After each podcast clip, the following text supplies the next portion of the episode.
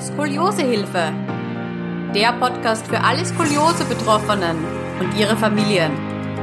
Von und mit Conny Pollack.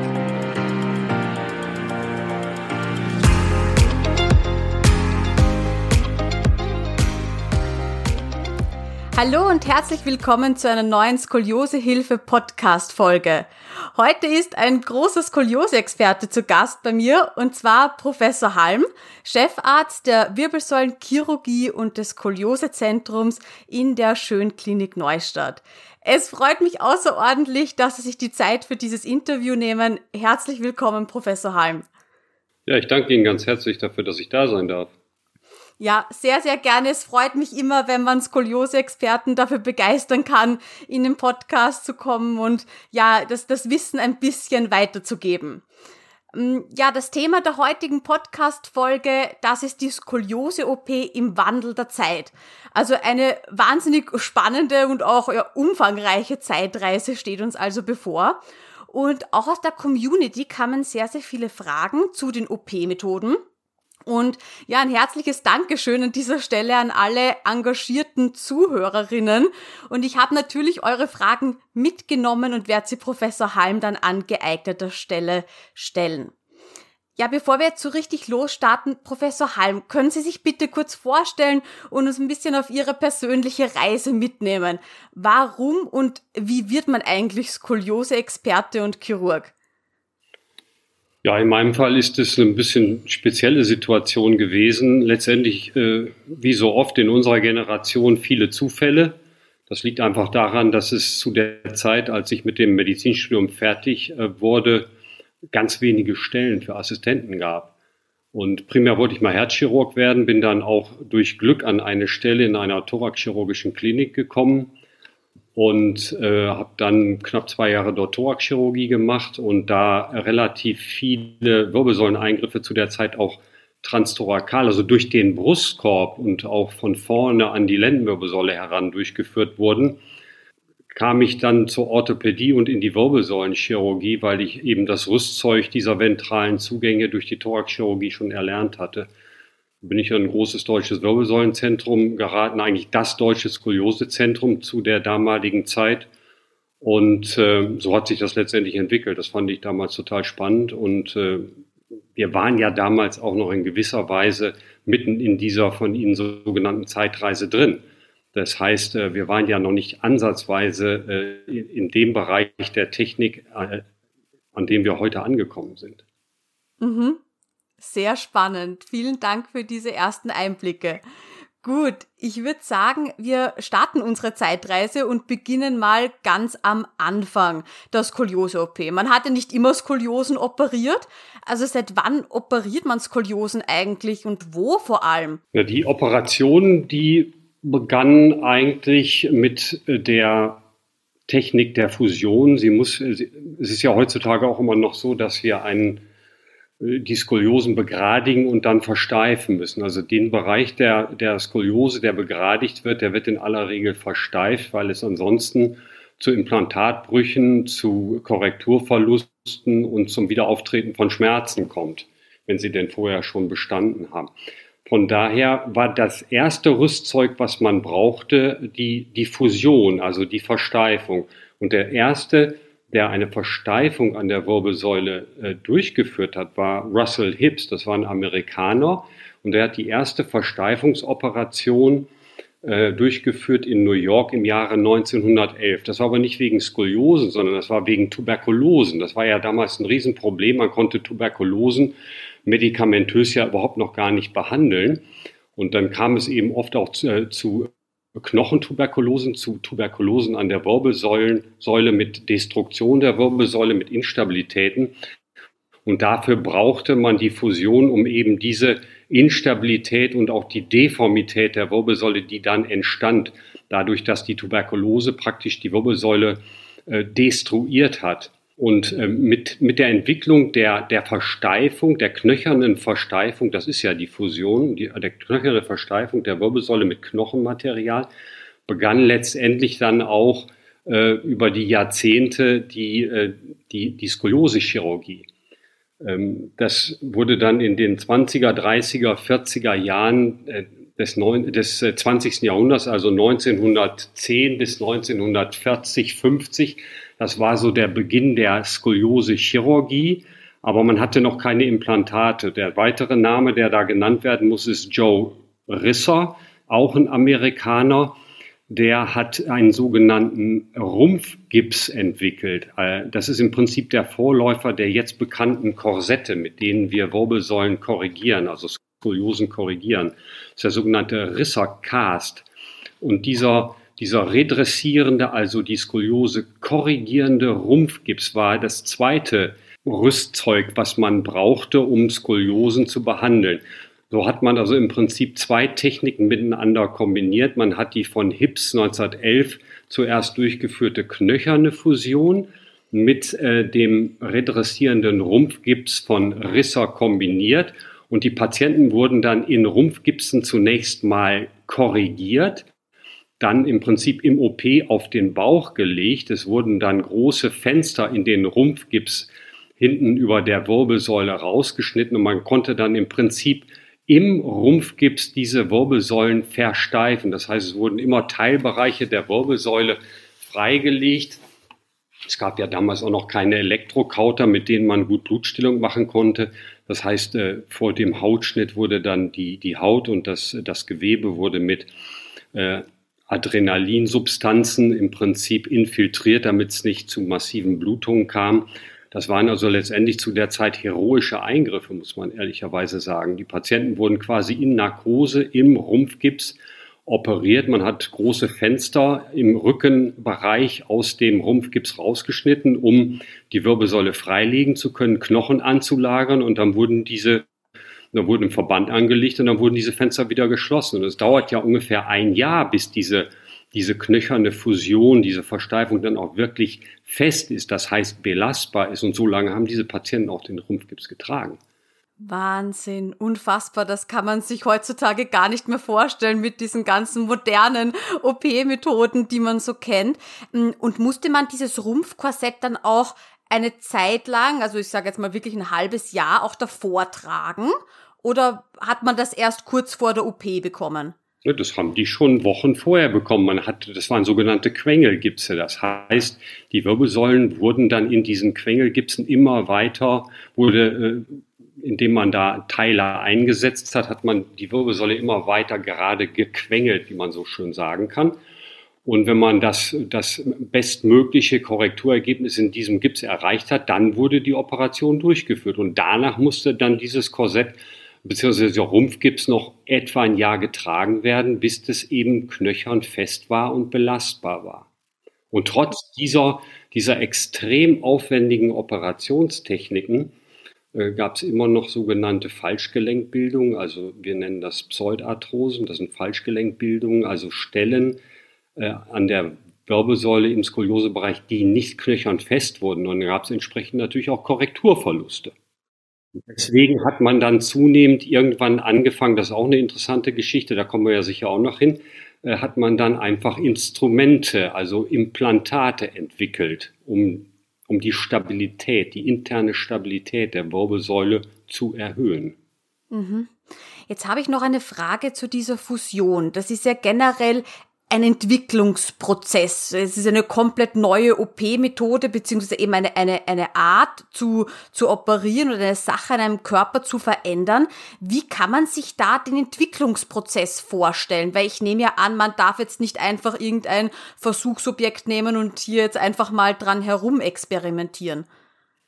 Sie meinen, wie das damals gemacht wurde? Mhm. Ja. Mhm das waren letztendlich, war das, das läuft natürlich oder lief damals nicht so, wie man sich das heute vorstellt, dass man also wirklich das äh, im Rahmen von, von wissenschaftlichen Studien äh, evaluieren muss, um es dann äh, auch in breiter Form ähm, den Patienten zukommen zu lassen, sondern das ist wirklich eine, eine, ja, man könnte, wenn man es englisch formuliert, sagen, Try-and-Error-Geschichte. Das heißt, man hat es probiert, und entweder es hat funktioniert oder es hat nicht funktioniert. Da wurden ja unterschiedliche Knochensubstanzen genommen. Man, in der vorderen Wirbelsäule zu späteren Zeiten wurde dann, dann Rippe vom Menschen genommen, die eigene Rippe. Man konnte Beckenkammspäne nehmen für, für Versteifung der hinteren Wirbelsäule, also über die Wirbelbögen liegen. Zum Teil wurden auch Dornfortsätze genommen oder lokaler Knochen, der an der Wirbelsäule war, Dornfortsätze zum Beispiel. Letztendlich sind es alles äh, Substanzen, die Verwendung fanden und dann hat man geschaut, womit funktioniert es am besten. Heutzutage nehmen wir ja gar keinen, gar keinen, praktisch gar keinen eigenen Knochen mehr, keinen Beckenkamm sparen vom eigenen Patienten mehr, weil es eben auch sehr schmerzhaft ist, diese Spanentnahme am Beckenkamm. So, es wird im Prinzip Fremdknochen genommen, also so eine äh, demineralisierte Knochenmatrix, in die dann der eigene Körper eigene Knochen einwächst. Mhm. Und Sie haben jetzt auch den Herrn Risser erwähnt. Und ich kenne den Herrn Risser nur von diesem Wachstumsstadion, also der uns quasi anzeigt, wie viel Restwachstum wir im Körper noch haben. Sprechen wir da vom selben Herrn Risser oder ist das zufällig eine Namensgleichheit? Ja, das ist der gleiche. Der hat sich durchaus in, äh, in mehreren Bereichen der, der, der Wirbelsäule hervorgetan. Also ah, okay. dieses Risserstadium 1 bis 5 quasi an der Wirbelsäule äh, mitentwickelt, diese, diese Klassifikationsform. Das ist der gleiche Herr Risser. Ah, okay. Ja. Mhm. Mein erster Lehrer in der Skoliose-Chirurgie, Klaus Zielke aus Bad Wildung, der hat ihn noch persönlich kennengelernt. Wow. Wahnsinn, da merkt man eigentlich, ist ja ein junges Feld, oder? Also so lang eben ist es ja noch gar nicht, dass Skoliosen operiert werden. Nein, nein, das ist, äh, letztendlich reden wir über, über etwa 100 Jahre. Mhm. Mhm. Und wie lang haben die OPs dann damals gedauert? Und äh, hat man dann im Nachhinein auch erfahren, was die größten Risiken daran waren, an dieser ersten OP-Versuchen?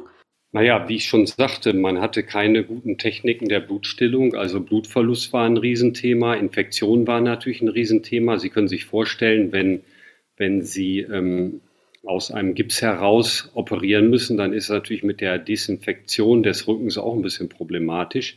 Also in Blutung, Infektionen sind ein Thema und vor allen Dingen das, was ich bereits erwähnte, dass dieser knöcherne Bereich, der versteift werden soll, eben nicht in Gänze versteift wurde. Es also Falschgelenkbildung mit Korrekturverlusten gab. Das waren so die größten Komplikationen. Wir haben da über, wir reden da über stundenlange Operationen, fünf, sechs, sieben Stunden. Das waren sicherlich gängige, gängige Zeiten damals. Wenn, wenn wir eine doppelbogige Skoliose hatten oder damals eine doppelbogige Skoliose vorlag, dann wurde immer nur ein Bogen zu einer Zeit operiert. Das heißt, die mussten dann auch zweimal operiert werden, weil einfach zu der damaligen Zeit der, der operative Aufwand zu groß gewesen wäre. Also das, was wir heutzutage in einer Operation zum Teil in, in zwei bis drei Stunden, maximal vier, bei unkomplizierten doppelbogigen Skoliosen äh, erledigen können. Das, das musste damals mehrzeitig gemacht werden.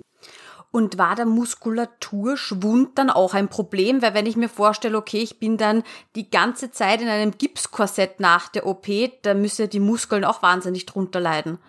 Naja, das muss dann alles mit großem Aufwand hinterher wieder, wieder trainiert werden. Na klar, letztendlich gibt es da eine entsprechende wir nennen das Hypotrophie, also eine, eine Muskelschwund in gewisser Weise durch Inaktivität. Und das muss dann äh, letztendlich hinterher wieder aufgebaut werden. Wahnsinn, ja, jetzt verstehe ich auch mehr. Es gibt ja im Internet, wenn man so beginnt zu lesen und sich mit dem Gedanken OP auseinandersetzt, ja auch sehr viele Foren, wo dann so ich sage jetzt mal Horrorgeschichten erzählt werden von diesen ähm, ja monatelang in Korsett und ähm, nicht machbar ist. Ähm, jetzt verstehe ich irgendwie auch ein bisschen besser, woher diese Geschichten kommen. Und wie haben, hat sich dann diese erste OP-Methode, wie hat sich das dann weiterentwickelt? Weil die Fusion ist ja geblieben, aber das mit dem Korsett hat sich ja verändert, glaube ich. Na, das Korsett ist äh, zunächst auch mal geblieben. Es hat dann eine erste Entwicklung von Implantaten gegeben. Und da ist natürlich das Harrington-System zu nennen. Harrington-Distraktionsstab, also ein aufspreizender Stab. Man hat die Konkavität eines solchen Bogens aufgespreizt. Es gab auch einen, einen Gewindestab mit Haken konvex, also auf der langen Seite des Bogens, den man zusammenziehen konnte. Aber letztendlich ist dieses System von Paul Harrington entwickelt worden auf mehr oder weniger auf, auf Wunsch der Regierung der USA. Und zwar deshalb, weil es in den 50er Jahren des letzten Jahrhunderts äh, in den USA eine ähm, Poliomyelitis-Epidemie gegeben hat. Also eine Epidemie von Kinderlähmungen. Und diese Kinder haben oft eine Skoliose entwickelt im Wachstum, also so eine sogenannte neuromyopathische Skoliose, wie wir die nennen, also eine Lähmungsskoliose. Und es gab letztendlich Tausende von Kindern, die äh, an Kinderlähmung erkrankten und eine Skoliose entwickelt haben. Und man, äh, man konnte es letztendlich nicht vernünftig behandeln. Und eine, eine lang, langjährige Rumpfgipsbehandlung oder eine mindestens einjährige Rumpfgipsbehandlung war natürlich gerade bei gelähmten Kindern äh, schon ein Riesenproblem. Und Harrington hat dann eben das erste Implantatsystem entwickelt, was im Wesentlichen äh, auf einer Aufspreizung der, der konkaven Bereiche der Wirbelsäule basierte. Äh, das war allerdings noch nicht sonderlich stabil. Es hatte eine gewisse Stabilität, aber nicht das, was wir primäre Stabilität nennen. Also man musste diese Patienten, damit dieses Implantat nicht brach oder aus der Wirbelsäule ausgerissen ist, musste man zusätzlich noch extern in einem Rumpfgips oder einem, einem Korsett stabilisieren. Und auch das wieder über etwa ein Jahr. Und diese Zeit habe ich auch noch miterlebt. Also Ende der 80er Jahre, als ich mit der Skoliose-Chirurgie dann als junger Assistent anfing, haben wir die Patienten auch noch äh, nach den Operationen mit Rumpfgipsen versehen für ein halbes Jahr. Ähm, der OP-Tag oder der, der Arbeitstag hat im Prinzip so ausgesehen, von 8 bis 14 Uhr wurde operiert und von 14 bis 18 Uhr wurde gegipst. Das heißt, die Patienten, die eine Woche zuvor eine Operation bekam, bekommen hatten, wurden dann äh, eingegipst und mit diesem Gips auch entlassen nach Hause für ein halbes Jahr.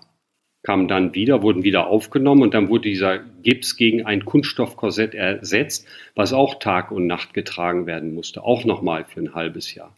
Und das ging noch bis Ende der 80er, Anfang der 90er Jahre in einigen Kliniken. Also das ist noch nicht so sonderlich lange her, dass wir auf die, auf die postoperative äh, Korsett äh, verzichten können. Gerade mal gut 30 Jahre. Mhm. Wahnsinn, unfassbar. Kann man sich gar nicht vorstellen, dass das noch gar nicht so lang her ist. Und ist das dann auch tatsächlich mal passiert, dass diese äh, Implantate eben ausgerissen sind? Ja, das kam regelmäßig vor. Das muss man mhm. leider sagen. Trotz, trotz Korsettbehandlung kam das, kam das vor. Und das, vor allem bei den Patienten, bei denen die die äh, Implantatversorgung bis in die obere Brustwirbelsäule durchgeführt werden musste. Oder es waren relativ langstreckige Bereiche der Wirbelsäule, die versorgt werden mussten. Da kam es dann öfter zum Hakenausriss, wie wir das genannt haben. Oder auch mal zum Stabbruch mit entsprechenden Korrekturverlusten. Diese Patienten mussten dann auch nachoperiert werden. Also die, die Anzahl der Revisionsoperationen, die Raten an Revisionsoperationen, die waren zu der damaligen Zeit doch noch erheblich. Das heißt ja, heute eine absolute Ausnahme. Wenn es jetzt ein jugendlicher Patient mit einer sogenannten idiopathischen Skoliose ist, dass man diese Patienten nochmal nachoperieren muss, ist eine absolute Rarität geworden. Mhm. Und diese OP-Methode, wurde die überall auf der ganzen Welt angewandt? War das internationaler Standard oder wie kann man sich das vorstellen? Das kann man sich genauso vorstellen. Die Harrington-Instrumentation war damals Goldstandard. Sie können sagen, in etwa in den 60er und 70er Jahren bis etwa Mitte, Ende der 80er Jahre des 20. Jahrhunderts war das Standard. Also bis vor 35, 40 Jahren war diese Harrington-Instrumentation Standard. Und damit war es auch Standard, dass diese Patienten nach der Operation noch im Rumpfgips und oder Korsett nachbehandelt werden mussten für, für fast ein Jahr. Das war mhm. also, das war weltweit der Standard. Und erst stabilere Systeme haben dann dafür gesorgt, dass man eben eine Rumpfgips- oder Korsettnachbehandlung nicht mehr machen musste. Mhm. Das heißt, auch in dieser Zeit ist nämlich an die Forschung vorangeschritten und es wird sicher ein paar Pioniere gegeben haben, die immer wieder versucht haben, eine neue OP-Methode zu entwickeln oder die bestehende eben zu verbessern. Ja, klar. Wir haben ja bisher auch noch gar nicht über die vorderen äh, Operationen gesprochen. Also Dwyer-Instrumentation war in den 60er Jahren, da wurde eben durch den Brustkorb, das war ein Operationsverfahren, was im Prinzip der, der hinteren äh, äh, Korrekturoperation diametral gegenübergestanden hat. Man hat da die Bandscheiben durch den Brustkorb entfernt und die konvexe Seite der Wirbelsäule mit einem ähm, Schraubenkabelsystem zusammengezogen. Sie können ja einen, einen Bogen der Wirbelsäule auf unterschiedliche Arten und Weisen korrigieren. Sie können es entweder, wenn Sie es eindimensional sehen, können Sie es entweder konkav aufspreizen, damit begradigen Sie einen Bogen, oder Sie können die konvexe Seite zusammenziehen, damit begradigen Sie den Bogen auch. Und mit den heutigen Verfahren, ob nun von hinten oder von, von vorne oder beziehungsweise von der Seite, ist ja eigentlich nicht von vorne, sondern von der Seite, kombiniert man eben diese Verfahren häufig miteinander. Mhm. Und wo werden da die Schnitte gesetzt? Also Sie haben jetzt schon angesprochen, eben man sagt zwar von vorne, man meint aber eben von der Seite. Genau. Das äh, im Prinzip äh, im Verlauf einer Rippe, kann man sagen, wenn man es offen operiert. Und dann abhängig natürlich von der Lokalisation der Skoliose um es einfach mal vereinfacht darzustellen. Und die Patienten liegen dann auf der entgegengesetzten Seite. Das ist also eine Lagerung in Seitenlage und die konvexe Seite der Skoliose, die operiert werden soll, liegt oben. Mhm. Bei den hinteren Operationen liegt der Patient auf dem Bauch. Mhm. Und ist mit diesem vorderen Zugang, ist es nicht viel riskanter? Also ich stelle mir das als Laie nur so vor, dass man ja dann bei den ganzen Organen eigentlich vorbei muss. Nein, das ist im Prinzip äh, standardisiert, standardisiert gut machbar. Das ist eigentlich ein Eingriff, den wir früher auch eigentlich jede Woche durchgeführt haben. Das ist jetzt seltener geworden, weil die hinteren Verfahren so, so gut geworden sind, dass sie äh, eben die damaligen Vorteile des seitlichen oder vorderen Zugangs äh, egalisiert haben, muss man ehrlicherweise sagen. Es gibt noch immer gute Indikationen für den vorderen Zugang, aber dass das jetzt ein riskanterer Eingriff wäre in Bezug auf schwerwiegende Komplikationen, das kann man nicht sagen. Ich würde sogar, also aus meiner persönlichen Erfahrung ist äh, eigentlich in Bezug auf neurologische Komplikationen das vordere Verfahren zumindest in meiner persönlichen Erfahrung, geringer als von hinten. Aber da beide Verfahren eigentlich äh, bei idiopathischen Skoliosen ein neurologisches Risiko, also ein Risiko für, für irgendeine Form der Lähmung haben, liegt ja weit unter 1% mittlerweile. Mhm. So gesehen tun die sich auch da relativ wenig. Und Sie haben jetzt vorhin schon erwähnt, ganz zu Beginn war es ja so, es wurde einfach mal ausprobiert, was gut funktioniert. Wie hat sich das im, im Laufe der Jahre geändert? Gibt es da irgendwelche Standards? Also ich denke da immer so an die Medikamentenzulassung. Da muss man ja wahnsinnig viele Studien durchlaufen, bis jetzt ein Medikament zugelassen wird. Kann man sich das bei OP-Methoden ähnlich vorstellen oder könnte da jetzt jeder Chirurg seine eigene Methode entwickeln und wenn er Personen findet, dürfte er auch danach operieren? Nein, das ist mittlerweile im Bereich der Implantate, äh, Chirurgie, also da, wo Implantate verwendet werden, genauso wie bei Medikamenten. Sie müssen äh, biomechanische Tests machen. Sie müssen also Tests machen, einmal in Bezug auf die Verträglichkeit der Implantate, also der Werkstoffe. Wir nehmen ja heutzutage üblicherweise Titanlegierungen, 90 Prozent Titan. Das ist legiert mit, ähm, mit äh, 6 Prozent Aluminium und 4 Prozent äh, Vanadium, damit äh, dieser sogenannte Titanstab stabiler wird. Ansonsten ist der sehr biegsam und korrigiert die Wirbelsäule nicht gut. Deswegen müssen Sie ihn legieren. Aber im Prinzip ist es ein titanlegiertes Implantat. Und diese Implantate, man kann natürlich auch Implantatstahl nehmen, die müssen Sie biomechanisch testen. Das heißt, Sie gehen in, in Testlabore mit äh, entsprechenden Testmaschinen und da werden die, äh, diese Implantate getestet.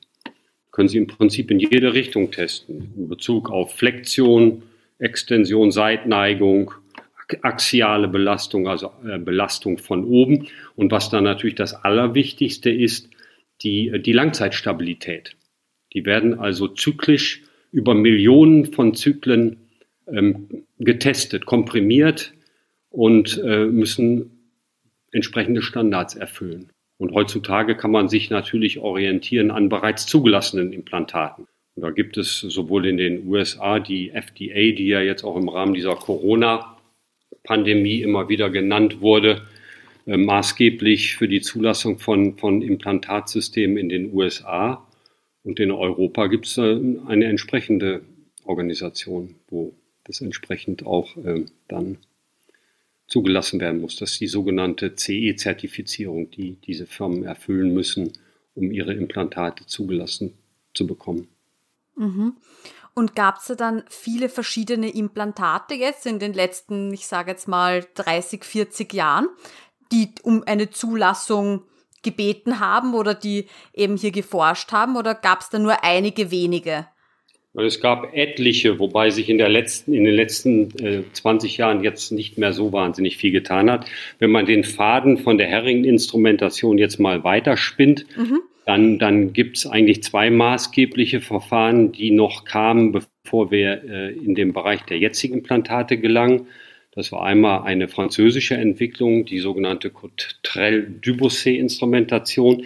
Das war ein hakenbasiertes System, aber da wurde eben nicht wie beim Harrington-System nur ein Haken unten und zwei Haken ganz oben genommen und in der Mitte des Bogens gar nichts, sondern das war eine sogenannte ähm, polysegmentale Fixierung. Das heißt, man hat an vielen Wirbeln Haken genommen und ähm, an den beiden Stäben sowohl links wie rechts der Wirbelsäule verankert. Und damit haben sie natürlich eine viel größere Stabilität, als wenn Sie nur jeweils unten und oben einen Haken haben und die Krümmung aufspreizen.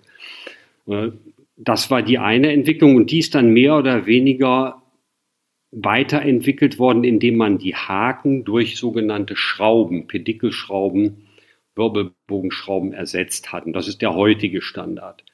Und dann hat es im, im Bereich der, der dritte Weltländer, wenn ich es mal so formulieren darf, Entwicklungen gegeben, wo man preisgünstigere Implantate entwickelt hat, die auch eine gewisse primäre Stabilität hatten. Das waren eben auch Doppelstabsysteme, aber da hat man nicht mit Haken oder Schrauben gearbeitet, sondern mit Drähten. Es wurden dann an diesen äh, Wirbeln wurden Drähte unter den Wirbelbögen, den sogenannten Laminae, durchgeführt. Die mussten natürlich dann durch den Spinalkanal geleitet werden. Das hat natürlich ein gewisses neurologisches Risiko gehabt, weil sie da relativ nah am Rückenmark hantieren. Aber diese Drähte wurden dann äh, um die, um die äh, Stäbe gewickelt, sage ich mal, und verspannt. Und so konnten sie dann im Prinzip die Kräfte über die Wirbelbögen in Richtung, in Richtung Stäbe wirken lassen und die Wirbelsäule korrigieren. Das heißt, man hat im Prinzip da Laminadrähte, also Wirbelbogendrähte genommen, anstatt von teureren Haken oder Schrauben. Auch eine relativ stabile Konstruktion sicherlich im Vergleich zu den aktuellen Systemen, die, die äh, schraubenbasiert sind mit etwas geringerer Korrektur, aber dafür natürlich um Größenordnungen preiswerter und da, damit natürlich in, in ärmeren Ländern dieser Welt sehr gut verfügbar. Mhm. Generell, wie war das denn früher? Hm, wir operieren ja heutzutage eben auch Kinder, die noch mitten im Wachstum sind. Wie hat das damals funktioniert? Weil mit einer Versteifung ist ja ein weiteres Wachstum ausgeschlossen, oder? Ja, das ist eine sehr, sehr gute Frage und das ist auch immer noch ein großes Problem in der heutigen Zeit. Also in, äh, in, den, in den Anfängen meiner Zeit äh, war es so, dass man es entweder versucht hat mit Umkrümmungsgipsen, dass man also so lange wie möglich versucht hat, mit Rumpfgipsen die Wirbelsäule zu begradigen und auch begradigt zu halten. Das heißt, diese Kinder sind wirklich über Jahre äh, Tag und Nacht im, im Rumpfgips oder auch im Korsett gewesen. Und dann hat es eben auch Implantatentwicklungen gegeben, wo man äh, ähnlich wie beim Harrington-System nur oben und unten verankert hat, die Wirbelsäule aufgespreizt hat, aber ohne sie knöchern zu versteifen. Aber die Kinder, da sie wachsen, mussten dann quasi alle halbe Jahr operiert werden. Man hat einen kleinen Schnitt gemacht und musste das dann um den Betrag der gewachsenen Wirbelsäule nachspreizen. Diese Kinder haben natürlich darunter gerade auch psychisch erheblich gelitten. Mhm. Und heutzutage gibt es eben ein Verfahren für, für die hintere Wirbelsäule, wo wir sogenannte Teleskopstäbe einbringen, die man elektromagnetisch aufspreizen kann. Das heißt, sie werden eingebracht, ähm, mit Schrauben unten und oben verankert und dann können sie alle drei, vier, fünf Monate, je nachdem, wie schnell die Wirbelsäule wächst äh, und die Skoliose wieder zunehmen, können Sie mit einem Magneten durch die Haut, also transkutan, diese Stäbe nachspannen, ohne dass Sie eine Operation durchführen müssen. Mhm. Und gibt es da ein Limit, wie viel man wachsen darf? Im Sinne von, also kann man diese Stäbe jetzt, wenn man sie von außen verstellen kann, nur maximal fünf oder zehn Zentimeter verstellen? Oder könnte man ein Kind wirklich komplett im Wachstumsprozess ja, mitbegleiten und im Endeffekt werden diese Stäbe dann vielleicht, ich weiß nicht, vielleicht sogar 50, 60 Zentimeter länger? Diese Option gibt es aktuell nicht. Also äh, die technischen Möglichkeiten mit diesem elektromagnetischen äh, aufspreizenden System, die liegen so zwischen, ich glaube, dreieinhalb und vier, 4,5, 4,8 Zentimetern. Das ist das, was man aufspreizen kann mit einem solchen System. Und wenn, wenn man damit relativ früh anfangen muss und immer noch Restwachstum besteht, zu dem Zeitpunkt, wo das wo das technische Wachstum der Stäbe oder das, die Verlängerung, die technische Verlängerung der Stäbe ausgereizt ist, dann müssen Sie die gegen entsprechend längere neue Stäbe austauschen, was aber technisch machbar ist. Sie nehmen dann neue Stäbe, die länger sind, und dann haben Sie wieder die Möglichkeit, um, um drei bis vier oder fünf Zentimeter aufzuspreizen. Aber natürlich nicht bei einem Mal, sondern es sind, wir reden hier über pro Sitzung über drei, vier, fünf, sechs vielleicht sieben Millimeter äh, äh, Wachstum. Und wenn Sie das fünf, sechs Mal machen, dann reden wir über drei bis vier Zentimeter vielleicht. Mhm. Und sollte so eine eben dann zweite Operation wirklich notwendig sein, weil ein Patient noch um so äh, viel wächst, ähm, ist der, der zweite Eingriff dann so ähm, groß wie der erste oder kann man wirklich nur diesen Stab rausnehmen, also sprich diese ganzen Schrauben, die in der Wirbelsäule sind, das kann man alles nochmal verwenden oder wie funktioniert das? Ja, wenn die Schrauben noch fest verankert sind, dann können Sie die verwenden, aber Sie müssen natürlich trotzdem oben und unten jeweils den gleichen Schnitt wieder machen. Mhm. Auch den, die Wirbelsäule in dem Bereich wieder eröffnen. Und müssen dann im Prinzip getunnelt äh, die Stäbe wieder durchschieben. Die liegen dann unter der Muskulatur, aber deutlich über der Wirbelsäule um idealerweise eben den, den Zwischenbereich zwischen oben und unten nicht zu versteifen und weiter wachsen lassen zu können. Okay, gut. Wie, wie ging die OP-Geschichte dann weiter? Wie geht die Reise weiter? Naja, ich hatte es ja schon gesagt, bei den, bei den hinteren Verfahren ist das Ganze dann in sogenannten Pedikelschrauben-Doppelstabsystemen gemündet, die wir heutzutage verwenden. Also statt der, der Haken, die früher verwendet wurden, werden jetzt quasi an jedem Wirbel im Skoliosebereich Schrauben gesetzt und äh, dann über die Stäbe wird die Wirbelsäule korrigiert. Und auch an der vorderen Wirbelsäule nimmt man stabilere Systeme, in dem nicht mehr Gewindestäbe ähm, benutzt werden, die ja relativ ähm, bruchgefährdet sind, sondern man nimmt stabile Stäbe und ähm, äh, ich persönlich favorisiere da auch an der vorderen Wirbelsäule Doppelstabsysteme, weil sie damit eine wesentlich höhere Stabilität haben. Also Sie können sowohl an der hinteren als auch der vorderen Wirbelsäule im Prinzip Schrauben-Doppelstabsysteme nehmen und haben äh, sehr, sehr große Korrekturkräfte zur Verfügung und eine primäre Stabilität, sodass Sie eben diese Patienten nach der Operation komplett korsettfrei nachbehandeln können. Das heißt, die, die, viele kommen ja im Korsett, wenn die Korsettbehandlung gescheitert ist, im Korsett in die Klinik und die gehen operiert mit ihrem Implantat, aber ohne jegliches Korsett wieder nach Hause. Ich sage mhm. den Patienten immer, ihr Korsett, äh, euer Korsett, das könnt ihr jetzt an die Wand nageln. Das braucht ihr nicht. Ja. das wird bestimmt sehr, sehr viele freuen, oder? Ja, absolut. Und woran liegt es, ob Sie jetzt eher präferieren, von vorne zu operieren oder von hinten? Ja, die vorderen Operationen mache ich persönlich nur noch dann, wenn ich wirklich dazu in der Lage bin, äh, segmentsparender zu operieren. Das Ziel der, der Skoliose-Chirurgie ist ja, da man in aller Regel ja mehrere, also viele Wirbel miteinander verbinden, korrigieren und versteifen muss. Immer wenn ich mit dem vorderen Verfahren ein oder zwei oder vielleicht sogar drei Bewegungssegmente erhalten kann, weil über die konvexe Kompression, also die konvexseitige Korrektur von vorne, kann man doch des Öfteren Segmente einsparen, dann mache ich das von vorne. Weil jedes Segment, was Sie einsparen können, bedeutet für den Patienten mehr Mobilität, mehr Flexibilität mhm. und damit ein funktionell besseres Ergebnis. Mhm. Und wann hat das begonnen? Das höre ich immer wieder von Patienten, diese Bending-Aufnahmen, also sprich ein Röntgen von der Wirbelsäule, aber im zur Seite geneigten Zustand. Das macht man ja, glaube ich, um zu schauen, wie viel Flexibilität da noch über ist in der, in der Lendenwirbelsäule, um vielleicht eben auch nur mehr einen geringeren Bereich der Wirbelsäule zu versteifen. Wann, wann kamen da diese ersten Ideen auf? Das war schon vor meiner Zeit, wenn ich so, so salopp mal sagen darf. Also schon in der Zeit, als ich mit der Skoliose-Chirurgie anfing, 1989, war das absoluter Stand der Technik. Also sowohl Bending-Aufnahmen als auch Traktionsaufnahmen, also im Liegenzug. Da zieht einer am Becken und der andere am Kopf, um zu schauen, wie, wie flexibel die Wirbelsäule unter Längsextension, also unter Zugkräften ist. Und diese Bending-Aufnahmen, die werden auch schon 40, 50 Jahre durchgeführt. Also schon sehr, sehr lange eigentlich.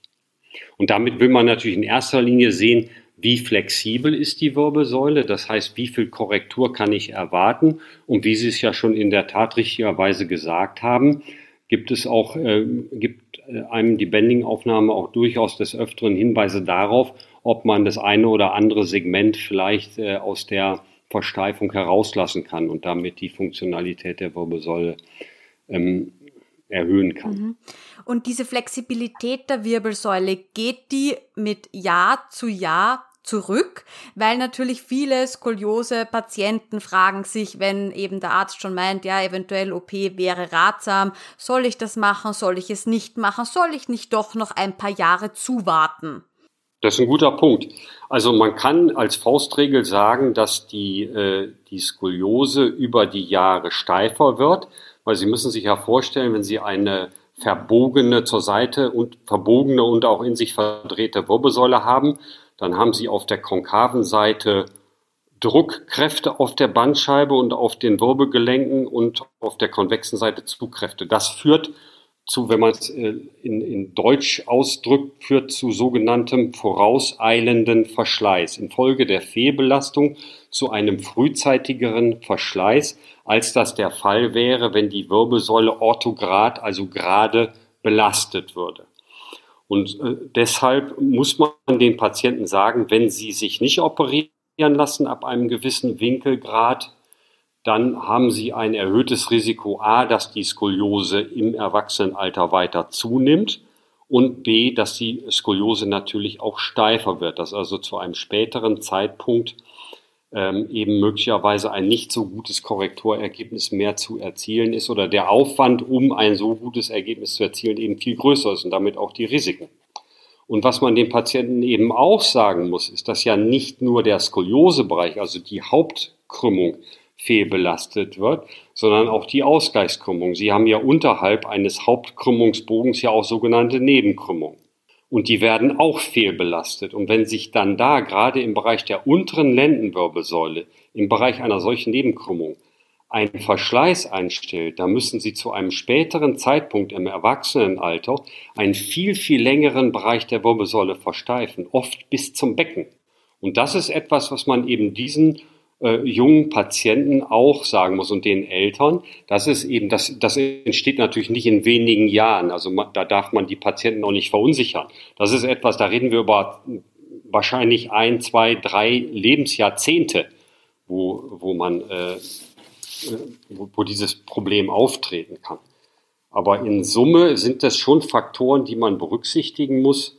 Aber in aller Regel haben die Patienten schon auch ausreichend Zeit, um sich zu überlegen, soll ich mich jetzt operieren lassen oder soll ich mich nicht operieren lassen? Also, was ich jedem Patienten sage, lassen Sie sich nicht verrückt machen. Sie haben auf jeden Fall Zeit.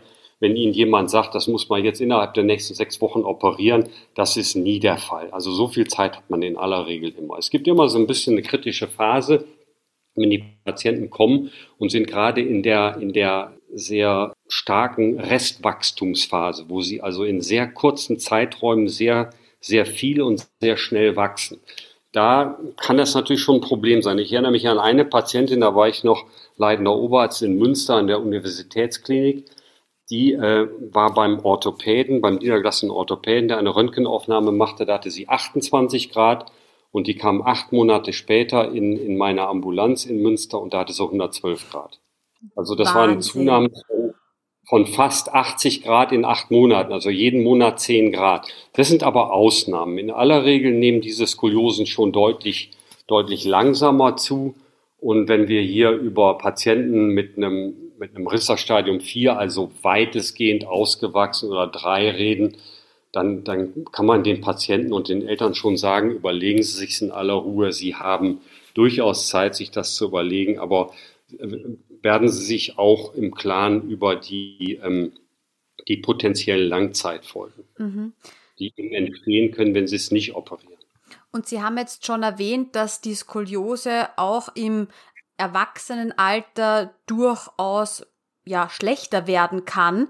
Hm, ab wie viel Grad sollte man sich da mal Sorgen machen, beziehungsweise halt auch immer im Kopf haben, ich sollte zu regelmäßigen Kontrolluntersuchungen gehen, um eben zu schauen, ist die Skoliose gleich geblieben oder ist hier tatsächlich eine Verschlechterung vonstatten gegangen?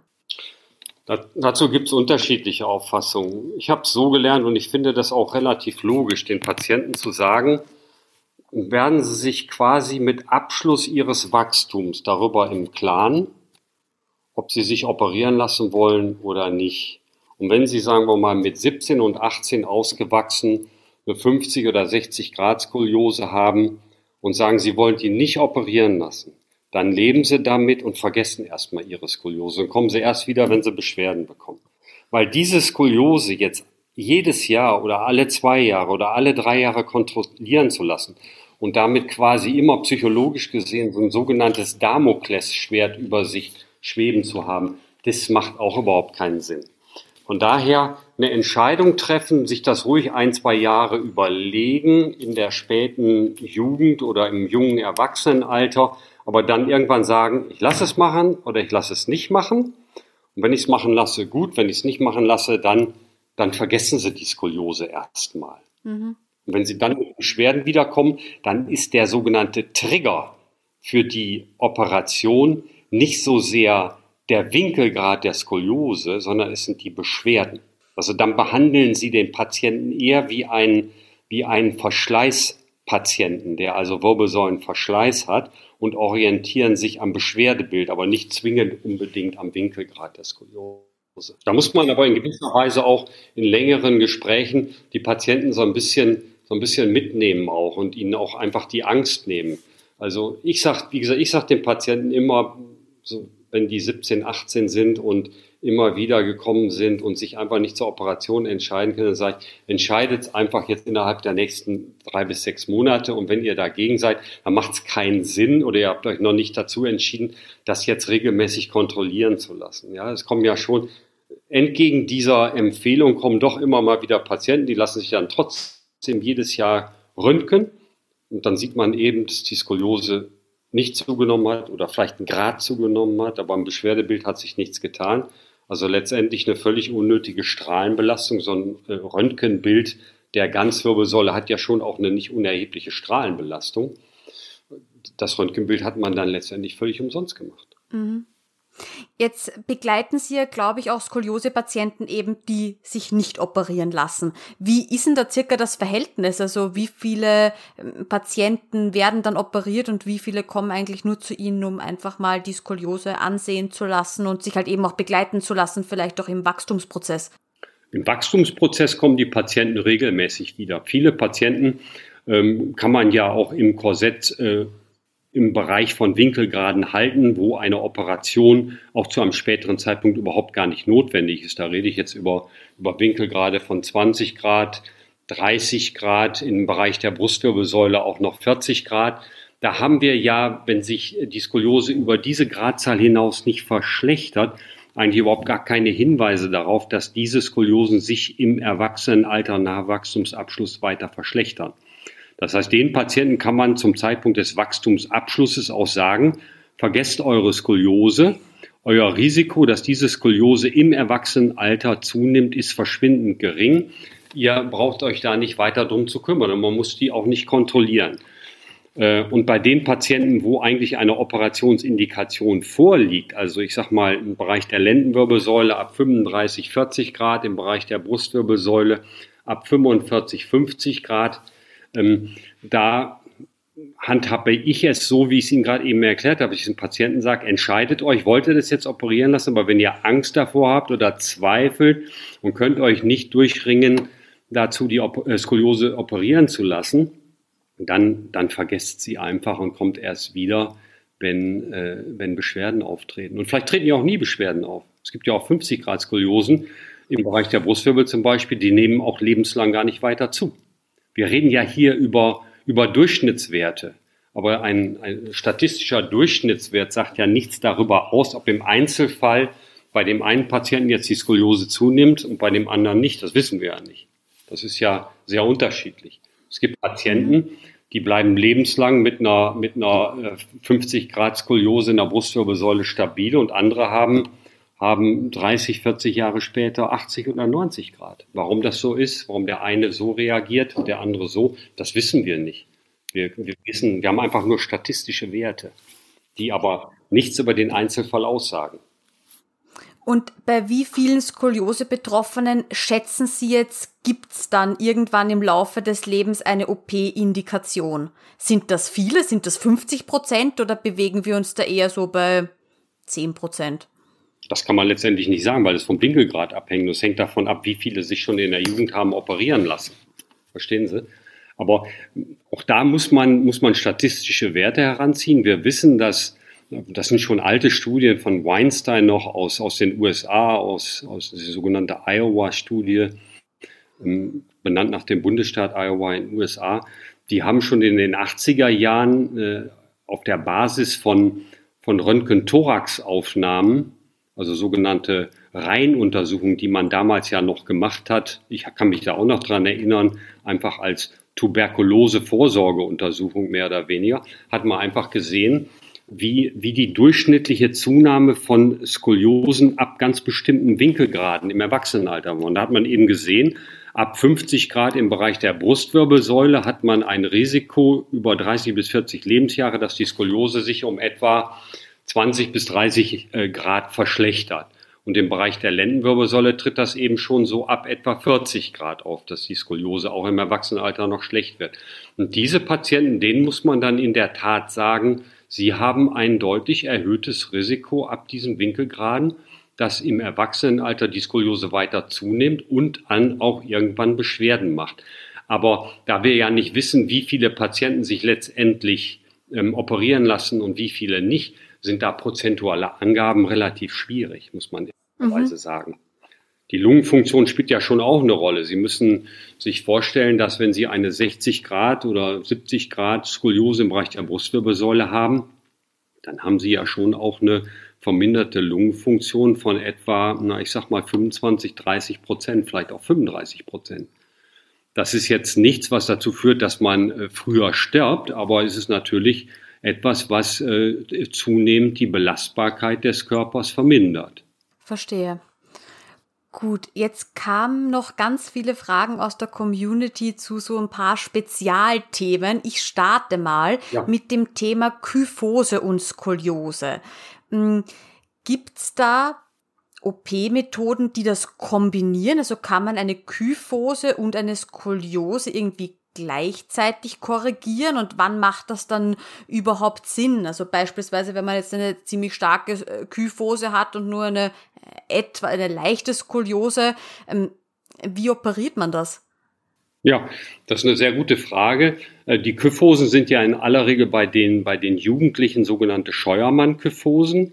Also Kyphosen, die auch ähnlich wie die Skoliose im Wachstum entstehen, also in der späten äh, im späten Kindesalter oder im frühen äh, und mittleren Jugendalter. Und da ist es so, dass wir eigentlich so ab 70, 80 Grad Kyphosewinkel im Bereich der Brustwirbelsäule Operationen empfehlen, weil wir eben auch da wissen, dass diese Kyphosen zunehmen. Und äh, die Operationsverfahren sind sehr ähnlich äh, der, der, der Skolioseoperation. Also die Implantatsysteme sind die gleichen. Es sind auch Schrauben-Doppelstabsysteme. Und Sie können ähm, die Kyphose sehr schön korrigieren, indem Sie, wenn eine Begleitskoliose vorliegt, eben über die Kompression, also die Verkürzung der, der konvexen Seite arbeiten. Da schlagen Sie im Prinzip zwei Fliegen mit einer Klappe. Sie korrigieren sowohl die Kyphose als auch die Skoliose. Wenn Sie die wenn Sie hinter dem Drehpunkt der Wirbelsäule zusammenziehen, dann richten Sie die Wirbelsäule auf. Das ist die Kyphose-Korrektur. Und wenn Sie das primär auf der konvexen Seite machen, der Skoliose, dann richten Sie gleichzeitig eben auch die Skoliose mit auf. Also Sie machen beides. Mhm. Sie, es ist ein bisschen veränderte Technik. Man arbeitet da mehr über konvexseitige Kompression, also das konvexseitige segmentale Zusammenziehen und Druck auf den Stab ausüben. Wir nennen das Cantilever-Technik ähm, wohingegen sie bei, bei Skoliosen oft über, über Zugkräfte am Stab und auch Stabdrehung äh, arbeiten. Das ist aber jetzt sehr speziell. Das wird man sich äh, im Einzelnen nur dann vorstellen können, wenn man dazu mal ein Video sieht. Da kursieren durch mhm. auch die eine, das eine oder andere Video im Netz, wo man sich das vielleicht vorstellen kann. Aber Sie können das sehr gut kombinieren. Zusammenfassend kann man sagen, im Prinzip die gleichen Implantatsysteme ähnliche Korrekturprinzipien, wobei sie mehr eben über die konvexe Kompression, also die konvexseitige Zusammenziehung der Wirbelsäule von hinten arbeiten, wohingegen bei der reinen Skoliose sie eher ähm, am, am, am Scheitel konkav der Wirbelsäule ziehen. Aber man kombiniert die Verfahren. Man macht bei der Kyphose ein bisschen mehr das eine und bei der Skoliose ein bisschen mehr das andere. Aber letztendlich ist es eine Kombination unterschiedlicher Verfahren bei aber gleichen Implantatsystemen. Sehr interessant. Und Jetzt noch das Thema Skoliose und Bandscheibenvorfall. Wenn ich Sie vorher richtig verstanden habe, sind wir ja ein bisschen dazu geneigt, eben früher einen Bandscheibenvorfall zu entwickeln, einfach weil unsere Wirbelsäule nicht gerade ist. Hm, aus Ihrer Expertise hinaus, also kommt das oft vor oder was macht man dann in solchen Fällen, wenn wirklich starke Beschwerden dann aufgrund eines Bandscheibenvorfalls auftreten? Naja, man muss da differenzieren. Reden wir über einen Bandscheibenvorfall nach erfolgter Skolioseoperation unterhalb der operierten Skoliose. Das ist immer ein relativ kritisches Problem, weil Sie haben ja einen relativ langen Hebelarm und wenn Sie dann direkt unterhalb einer versteiften Wirbelsäule einen Bandscheibenvorfall entwickeln, der operiert werden muss, dann können Sie den nicht in der Form operieren, wie Sie das bei jemandem anders machten, dass Sie nämlich nur den Bandscheibenvorfall entfernen und den Nerv, der gedrückt wird und den Beinschmerz macht, freilegen, sondern dann müssen Sie letztendlich auch die, äh, die Versteifungsstrecke verlängern, weil das Segment wird das nicht aushalten. Das wird dann überlastet. Sie müssen sich vorstellen, Sie haben eine, eine äh, verminderte Widerstandskraft der Bandscheibe unterhalb einer langstreckigen Versteifung. Das wird nicht gut gehen. Aber wenn Sie jetzt einen nicht operierten Skoliose-Patienten haben, der der mehrere Segmente unterhalb einer Skoliose einen Bandscheibenvorfall entwickelt, dann können Sie den im Prinzip genauso behandeln wie jemanden, der äh, keine Skoliose hat. Mhm. Also es hängt so ein bisschen davon ab, wo liegt der? Ist der Patient voroperiert? Wie sind die, die Hebelverhältnisse? Hat das Implantatsystem Auswirkungen auf dieses Segment? Und wenn es nicht operiert ist, liegt es in direktem Zusammenhang zu einem Skoliosebogen, dann ist es kritisch. Aber wenn Sie jetzt eine Patientin haben, die eine Thorakalskoliose hat und dann fünf, sechs Segmente weiter unten im Bereich L5 ist 1, also oberhalb vom Becken oder zwei Segmente oberhalb vom Becken Bandscheibenvorfall hat, dann können Sie den ganz normal behandeln, wie bei jedem anderen Patienten auch, der keine Skoliose hat. Mhm. Kommen so Bandscheibenvorfälle bei operierten Patienten häufig vor, dass man da dann nochmal nachoperieren muss? Da sind wir jetzt auch schon ein bisschen so bei den Spätfolgen von den Skoliose-OPs. Ja, das ist ja immer das, was so vor Jahrzehnten und auch zum Teil jetzt noch so durch die Gazetten geistert und damit kommen auch die Patienten und sagen, ja, das führt doch zu einer Überlastung meiner Anschlusssegmente und die gehen doch dann auch kaputt und dann muss man das immer weiter versteifen, bis hinterher die ganze Wirbelsäule versteift ist. Bei diesen idiopathischen Skoliose-Patienten, bei denen die Operationen ja überdurchschnittlich häufig im Jugendalter durchgeführt werden, da kommen diese Bandscheibenvorfälle und das ist interessant, also nach der Operation, praktisch nicht vor. Das ist eine absolute Rarität, dass ich mal eine Skoliose-Patientin sehe, die mit einem Bandscheibenvorfall unterhalb einer solchen Skoliose-Operation wiederkommt. Das ist eine absolute Ausnahme. Und das liegt wahrscheinlich in erster Linie daran, dass die Skoliose ja keine bandscheibenbedingte Erkrankung ist, sondern eine wachstumsbedingte Erkrankung, bei der die Bandscheibe wahrscheinlich gar keine relevante Ursache spielt. Und äh, wenn, wenn die Patienten eine Versteifung, also eine Korrektur und Versteifung ihrer Skoliose, ihrer korrigierten Skoliose bekommen haben, dann wird zwar in der Tat die Bandscheibe oder auch zwei, drei Bandscheiben unterhalb werden sicherlich vermehrt belastet. Das muss aber für die Bandscheibe an sich überhaupt gar kein Nachteil sein, weil wir wissen ja, dass die Bandscheibe sich durch Diffusion ernährt. Die Bandscheibe ist ja nur im Kleinkindesalter mit Blutgefäßen verseucht und wird über Blutgefäße versorgt. Die verschließen sich aber im Alter von etwa sechs, sieben, acht Jahren. Und dann findet die Ernährung der Bandscheibe ja nur noch über Diffusion statt. Und für Diffusion brauchen sie Druckgradienten, also wechselnde Druckverhältnisse in der Bandscheibe. Erhöhter Druck führt dazu, dass Schlacken, wie wir so schön im Volksmund sagen, ausströmen und ähm, äh, vermehrter, äh, verminderter Druck führt dazu, dass eben Nährstoffe in die Bandscheibe rein äh, äh diffundieren. Und diese vermehrte Belastung und Beweglichkeit der Bandscheibe kann durchaus dazu führen, dass die Bandscheibe ganz, ganz lange gesund bleibt, weil sie eben mehr belastet wird. Ich meine, vor 150 Jahren, da haben die, die, die Menschen noch viel mehr körperlich arbeiten müssen. Aber wenn Sie sagen wir, die unterschiedlichen Zeitschriften, auch die medizinischen Zeitschriften aus der Zeit angucken, da wurde über, über bandscheibenbedingte Beschwerden oder Rückenschmerzen eher wenig berichtet. Das ist doch eher ein Thema geworden, seitdem wir nur noch rumsitzen, muss man ehrlicherweise sagen. Und dieses Rumsitzen führt eben dazu, dass die Bandscheibe überhaupt nicht mehr, nicht mehr belastet wird. Und diese fehlende Belastung führt dazu, dass, dass keine Diffusion stattfindet. Und das führt dazu, dass die Bandscheibe verschleißt. Mhm. Das ist generell ein Thema, da tue ich mich immer sehr schwer, das einzuordnen, weil oft redet man dann schnell davon, ah ja, das ist eine OP-Spätfolge und mir war eh immer klar, dass ich da dann irgendwann Schmerzen im Rücken bekommen werde. Nur ich denke mir dann manchmal, hm, wer sagt denn, dass das jetzt bei einer nicht operierten Skoliose genauso passiert wäre, dass man dann eben irgendwann Schmerzen im Rücken hat oder dass das ausstrahlt in, in die Beine. Vielleicht können Sie da noch so ein bisschen aufklären. Gibt es wirklich diese typischen OP-Spätfolgen, wo man sagt, das ist ganz sicher auf eine OP zurückzuführen? Das ist ein umstrittenes Feld, muss man ehrlicherweise sagen. Okay.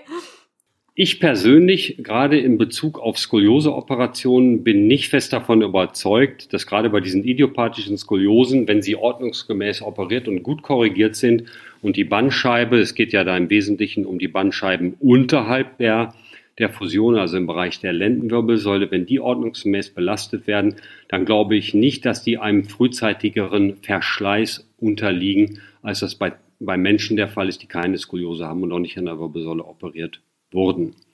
Und in dem Zusammenhang muss man auch noch darauf hinweisen, dass zwar immer noch und auch in der Vergangenheit dynamische Systeme entwickelt wurden, wie zum Beispiel künstliche Bandscheiben oder auch dynamische äh, Stabilisierungsverfahren an der hinteren Wirbelsäule.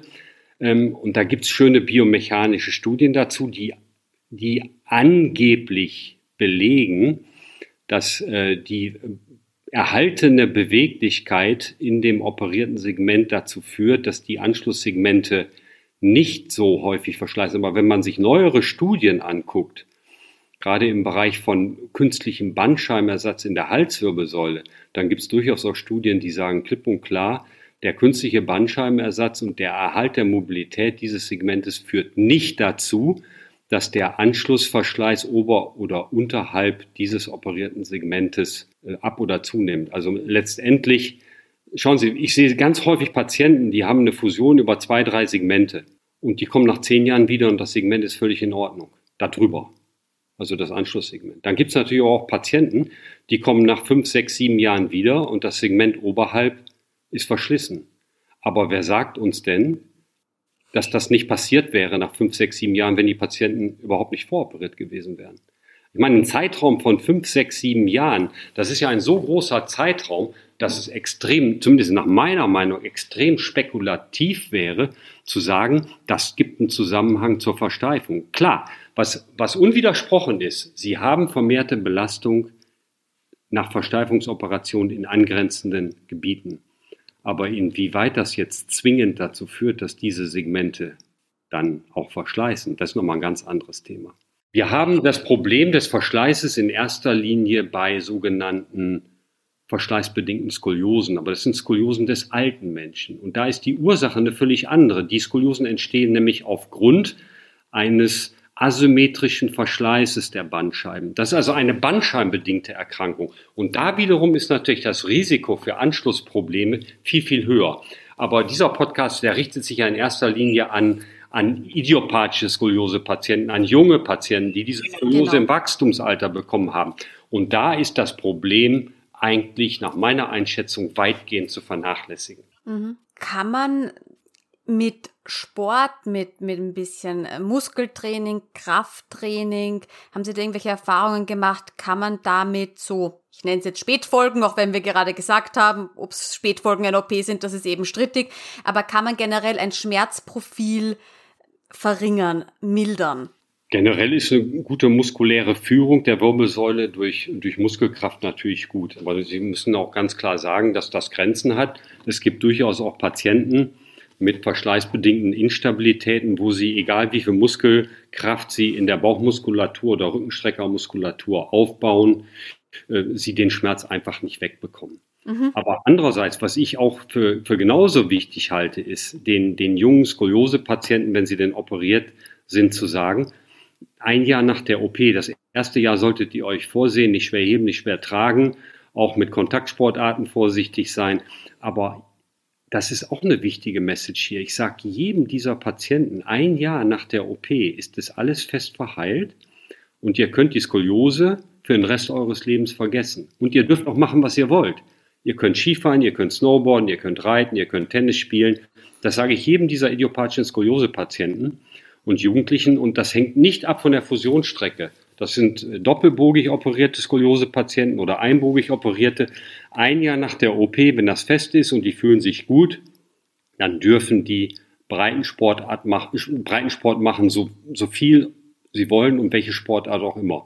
Was natürlich logischerweise nicht mehr so gut geht, wäre jetzt, sagen wir mal, Kunstturnen oder rhythmische Sportgymnastik, wo sie die Gliederkette als Ganzes für die Beweglichkeit brauchen. Aber diese ganzen breiten Sportarten, und das ist doch das, worüber wir reden, Ballspiele oder auch äh, Reiten oder Tennis spielen oder mhm. Golf spielen oder Skifahren, das ist alles erlaubt. Das erlaube ich denen alles wieder. So einen Protektor tragen, das tut ja auch jeder, der nicht an der Skoliose operiert ist, wenn er vernünftig ist heutzutage, genauso wie ein Helm.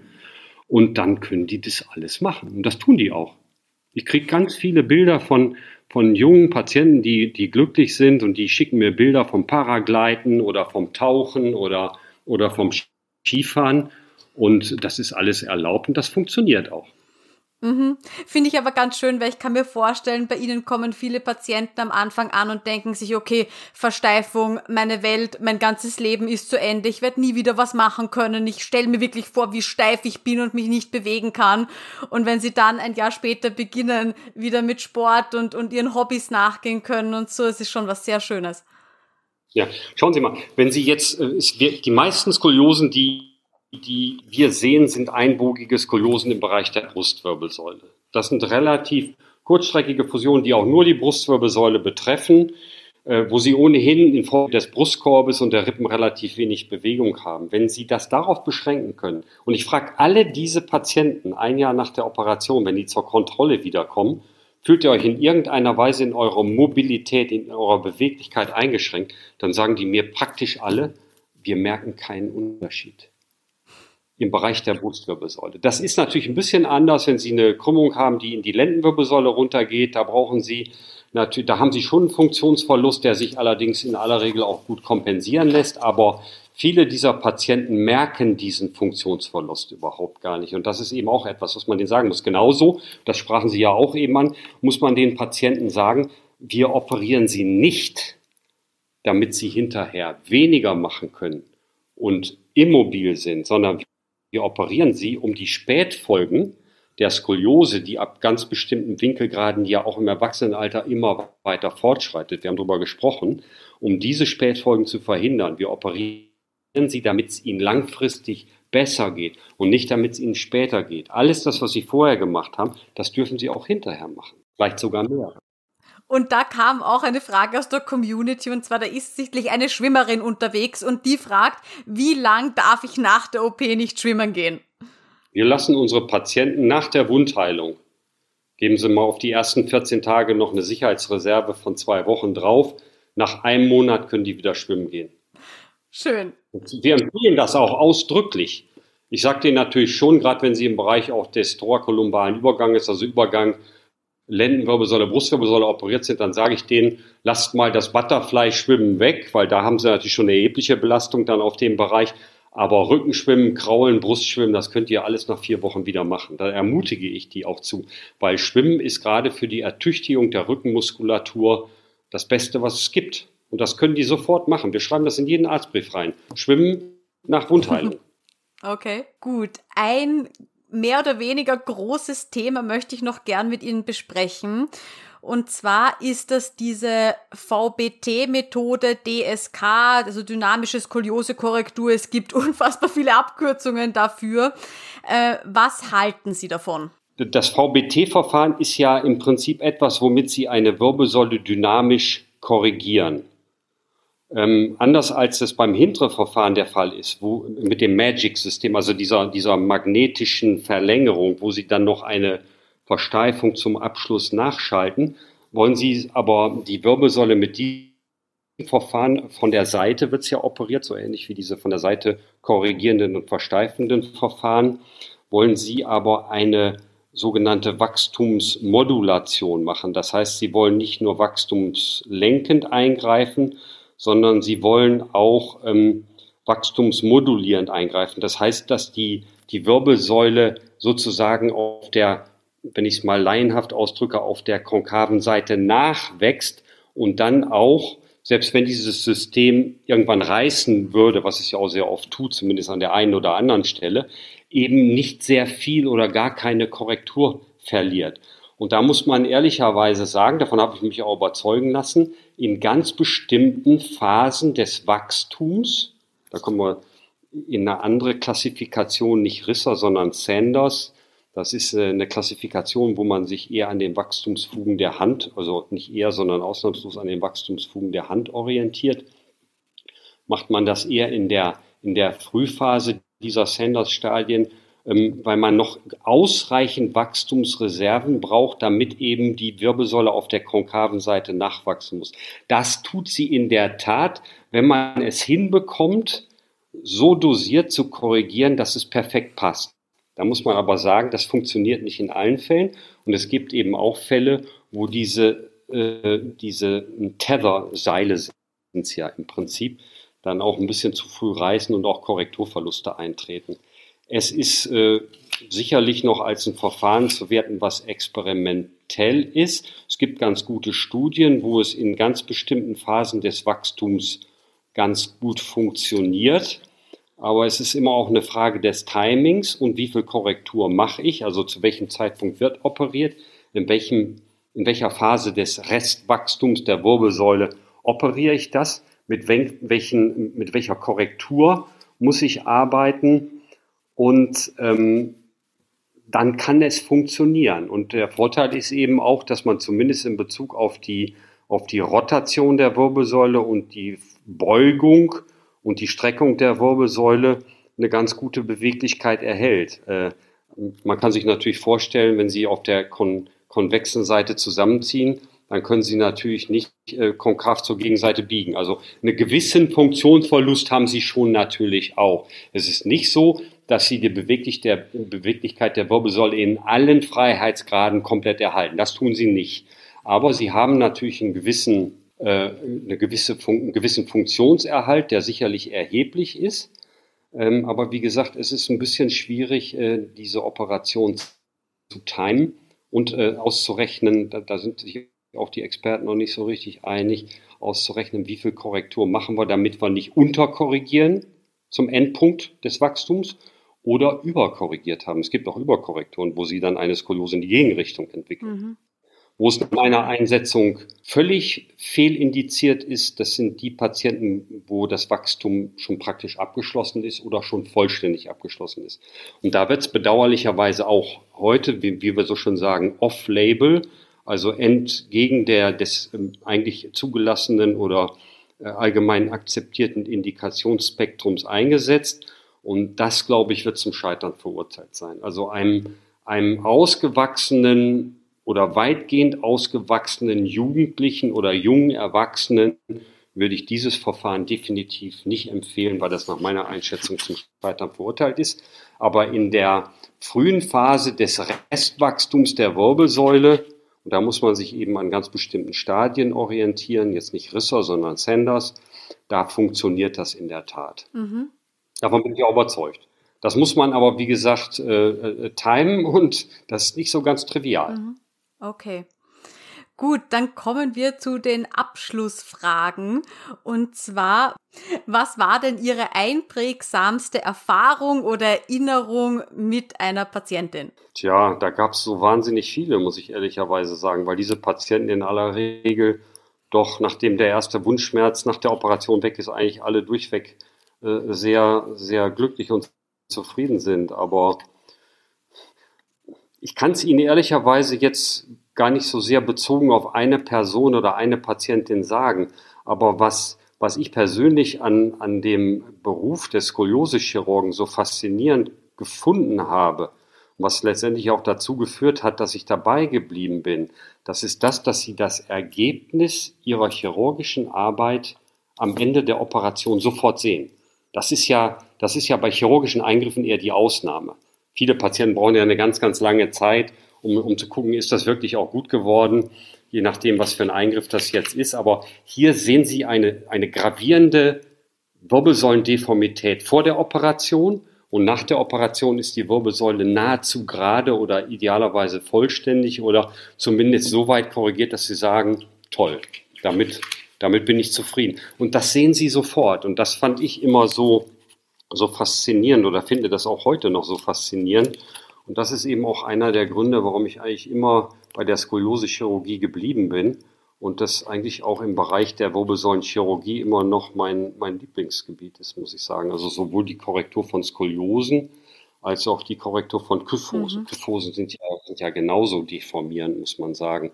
Die Patienten, die wagen sich ja zum Teil gar nicht mehr, sich mit bloßem Oberkörper zu zeigen oder ins Schwimmbad zu gehen und da das eben auch viele, vor allen Dingen Jungen betrifft, die Skoliose befällt ja mehr Mädchen, die Kyphose mehr die Jungen, ähm, das, äh, das ist da wiederum dann völlig anderes Klientel an Patienten, was sie da haben.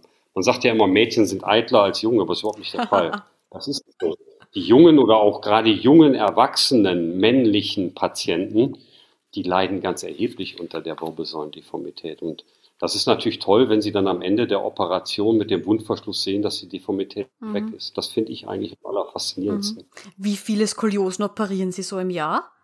Naja, das sind so um die, ich würde mal sagen, um die 100. Wow.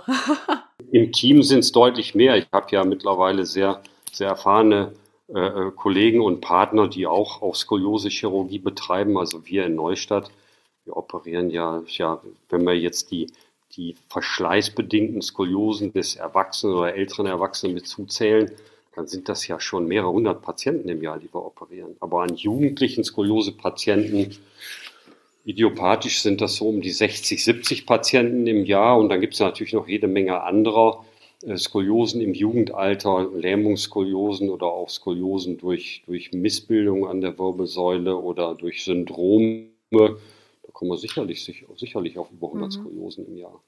Wahnsinn. Und ich denke mir, jetzt gibt's einige Zuhörerinnen, die sich denken, zum Professor Halm würde ich gerne kommen. Ich würde gern, dass der sich mal meine Skoliose ansieht ähm, und dir mal beurteilt. Wie kann man sich bei Ihnen einen Termin ausmachen? Und ich glaube, Sie sind ja jetzt nicht nur in der Schönklinik in Neustadt, sondern ich habe auch gelesen, in, in Hamburg gibt's auch so eine, ein Therapiezentrum, wo Sie sind, oder?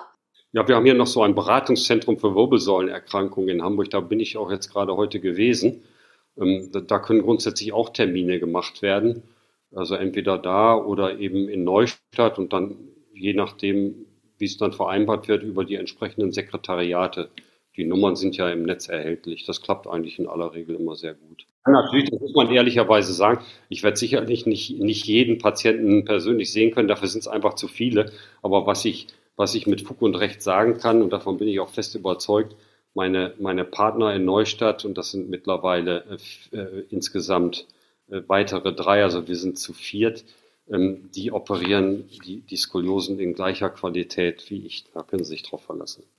Okay, und eine letzte Frage. Es gibt ja auch die Möglichkeit der Reha in der Schönklinik. Das habe ich gar nicht gewusst, aber da kam eine Frage und zwar, äh, kommt man dann auch zu Ihnen in die Sprechstunde, wenn man auf Reha in der Schönklinik Neustadt ist? Nein, das muss ich leider mit einem ganz klaren Nein beantworten, weil die Rehabilitationsklinik in Neustadt ist federführend eine Rehabilitationsklinik nach operativen Eingriffen und da vornehmlich nach operativen Eingriffen der Hüfte und des Knies, also einem endoprothetischen Gelenkersatz. Wir haben auch immer mal wieder Patienten, die, die konservativ an der Wirbelsäule therapiert werden, aber das ist die absolute Ausnahme und Rarität. Also die Schönklinik Neustadt ist in erster Linie eine, eine äh, Reha-Klinik äh, für Anschlussheilbehandlung nach äh, total endoprothetischem Ersatz von von großen Gelenken. Mhm. Okay, na gut, dass wir das noch geklärt haben am Schluss. Wunderbar. Ja, Professor Halm, haben Sie noch am Schluss etwas, was Sie äh, gerne im, im Podcast teilen möchten? Naja, ich möchte eigentlich, äh, wenn Sie mich so fragen, den, den Skoliose-Patientinnen und auch Patienten eher Mut machen. Die, die Skoliose-Operation ist in der heutigen Zeit nichts Heroisches mehr. Das ist ein absolut standardisiertes Verfahren was mit reproduzierbar guten Ergebnissen durchgeführt werden kann, mit extrem geringen Risiken. Ich sage jedem Patienten, das Risiko wird nicht null, aber es ist nahe null, gerade für neurologische Komplikationen, Stichwort Querschnittlähmung, ist das Risiko extrem gering geworden. Und wir machen ja jede dieser Operationen auch mit einem Neuromonitoring. Das heißt, wir überwachen die Rückenmarks- und Nervenfunktion während der Operation, sodass sie bei irgendwelchen Ereignissen auch sofort gegenreagieren können. Also äh, ich möchte die Patienten da eher beruhigen. Es ist jetzt nichts hochgradig experimentelles mehr. Ganz im Gegenteil, das ist ein absolut standardisiertes Verfahren, was reproduzierbar mit guten Ergebnissen und geringen Komplikationsraten durchführbar ist. Und die Ergebnisse sind funktionell gut. Wir sind ja Teil einer, einer äh, Registerstudie der Deutschen Wirbelsäulengesellschaft und äh, alle unsere jugendlichen idiopathischen Skoliose-Patienten, die einwilligen, das sind fast alle, gehen in diese, in diese Studie ein und wir haben da die ersten Auswertungen vorliegen und die Ergebnisse sind wirklich durchweg gut, sowohl was den kosmetischen Bereich angeht, als aber auch die Funktion. Mhm. Also eher nicht den Kopf in den Sand stecken, sondern mutig vorangehen. Das wäre meine Empfehlung an die Patienten. Das sind sehr schöne Abschlussworte. Professor Halm, herzlichen Dank, dass Sie sich wirklich so viel Zeit genommen haben und mit uns hier eine kleine eben Reise durch die OP-Geschichte, die Skoliose-OP-Geschichte gemacht haben. Ich denke, es ist wahnsinnig viel Mehrwert dabei und ja, auch ein paar so hm, Klischees oder Sachen, die man im Internet liest. Ich glaube, mit denen konnten, konnten wir gut aufräumen. Ja, ich habe Ihnen zu danken, Frau Poller. Ganz herzlichen Dank, hat sehr viel Spaß gemacht. War für mich auch, muss ich ehrlicherweise sagen, eine ganz tolle Zeitreise mit, mit vielen schönen Erinnerungen auch an, an meine Assistenzarztzeit, an meine ersten Lehrer in der Skoliose-Chirurgie, denen ich viel zu verdanken habe. Und äh, ich versuche das immer auch weiterzugeben. Herzlichen Dank, Professor Halm. Auf Wiedersehen. Ich danke Ihnen. Schönen Abend. Und jetzt habe ich noch etwas ganz Besonderes für dich. Und zwar gibt es seit neuestem den Skoliosehilfe Motivationsnewsletter. Ja, Skoliose, das ist ja kein Sprint, sondern ein Marathon, wie wir wissen. Ja, und da kann einem schon ab und zu mal die Puste ausgehen. Ich möchte dir einfach dabei helfen, stets motiviert zu bleiben und wenn du dich zum kostenfreien Newsletter anmeldest, dann bekommst du jeden Montag ganz, ganz zeitig von mir eine kleine Motivationsnachricht in deinem Postfach. Kein lästiger Spam, sondern wirklich ein Mehrwert für dich, weil ich einfach weiß, wie kostbar deine Zeit ist. Und vielleicht hilft es dir ja, mehr dran zu bleiben und sowohl psychisch als auch physisch an deiner Skoliose zu arbeiten. Nähere Infos dazu findest du unter dieser Podcast-Episode und natürlich auf meiner Website www.skoliosehilfe.com. Und falls du mit mir auch mal eine Skoliose-Podcast-Folge aufnehmen möchtest, egal ob Selbstbetroffene, Angehörige oder aber auch medizinisches Fachpersonal, dann melde dich einfach bei mir. Alle näheren Infos findest du in der Beschreibung unter dieser Folge. Ich freue mich auf dich. Jede und jeder ist herzlich willkommen, denn ich bin der Meinung, dass deine Geschichte anderen Leuten Mut und Hoffnung geben kann. Also dann, bis zur nächsten Folge. Tschüss.